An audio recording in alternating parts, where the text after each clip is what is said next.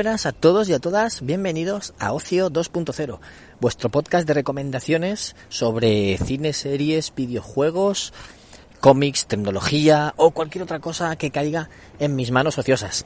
¿Qué tal? ¿Cómo estáis? Yo soy David Bernat, soy Bernie, más conocido en redes, eh, arroba Bernie Lost en, en, casi todas las redes. Y, y bueno, pues aquí estoy para hablaros hoy de cine. Hoy es jueves de cine y yo os vengo a contar una película que vi hace ya un año. Hace un año, sí. Pero ¿qué pasa?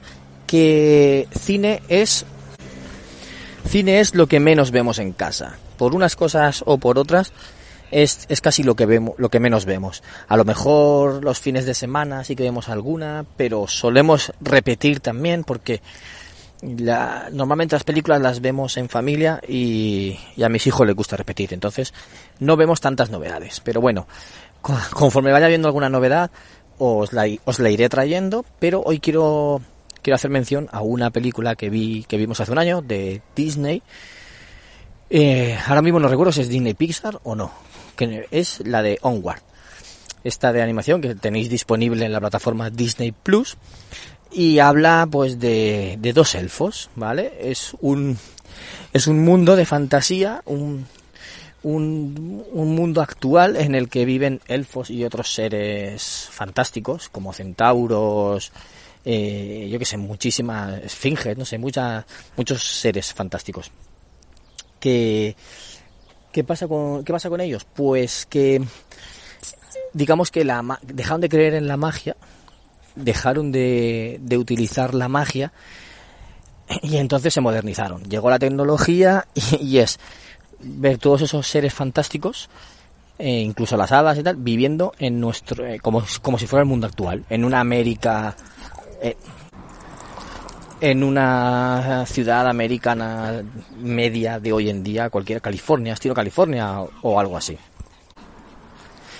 Y está gracioso por ver cómo los adaptan ¿no? al futuro, ya no es, una edad media como, como suele ser los mundos de fantasía, y, está curioso ver cómo lo adaptan.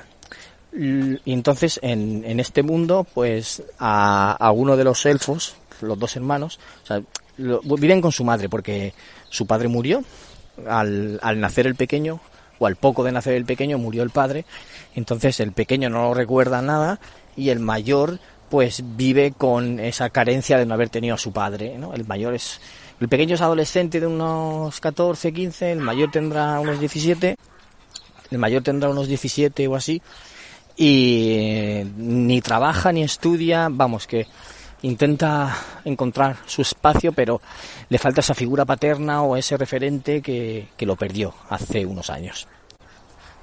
Entonces, el, como no, cuando el pequeño tenía 15, sí, pues cumple 16. Entonces, al cumplir 16, le dan un regalo que tenía guardado de su padre, que se lo dejó preparado para que lo viera cuando tuviera 16 años. Entonces se lo da a su madre.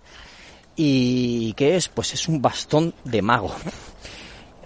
Un bastón de mago y dicen, ¿funcionará? ¿No funcionará? Y con un hechizo.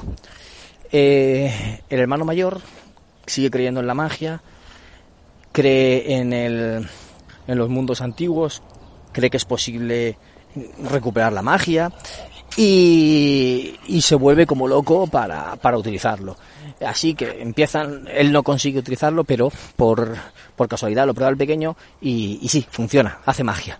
Entonces se dan cuenta de que es un mago, el pequeño es un mago y tiene poderes mágicos. No todo el mundo tiene poderes, pero, pero el pequeño sí. Y entonces tiene que ir aprendiendo. Eh, hacen un hechizo para que, el hechizo es para que vuelva su padre durante un día pero eh, a mitad del hechizo sale mal y solo recupera las piernas del padre, el resto del cuerpo no lo consiguen recuperar. Y entonces intentan eh, buscar la manera de, de, encontrar otra piedra mágica como la que usan porque se le rompe para que pueda terminar el hechizo y así poder verle una vez más antes de que termine el día, antes de la puesta del sol y poder despedirse de él. Es un viaje, un camino del héroe, un camino de aprendizaje, en el que no aprende solo el pequeño, los dos hermanos aprenden juntos. Y, es un viaje de aventuras con un desenlace muy frenético y un final muy emotivo. Un final que a mí me encantó. me, hizo soltar lágrimas, sí, me emocionó. Y, eh, y es una película que ha, que ha pasado un poco desapercibida porque no ha recibido tanto bombo como, como podían haber recibido otras. Tener en cuenta que yo no sé si la, si la estrenaron antes, pero nosotros lo vimos el verano pasado, eh, después del confinamiento, y no sé si la estrenaron más o menos por ahí. No se le ha dado bombo, no se ha visto, o no se ha, no se ha dado esa, no se ha visto estreno en cine, ni, ni nada de eso y ha pasado un poco desapercibida, pero todo el mundo que la ve mm, coincide en que es una película muy interesante, muy entretenida y, muy emotiva, muy bonita. Que recomienda, casi todo el mundo con el que ha hablado lo recomienda.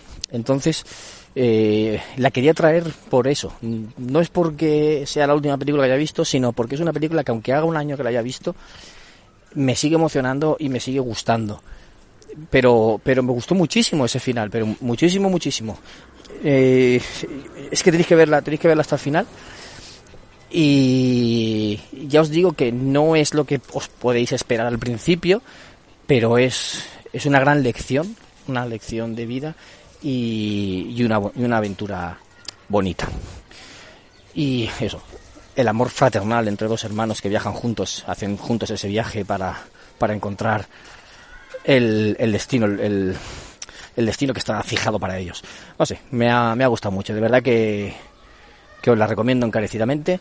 Y nada, termino aquí, cierro esta recomendación y despido el programa invitándoos a comentar en cualquier plataforma y a, y a compartirlo en vuestras redes sociales.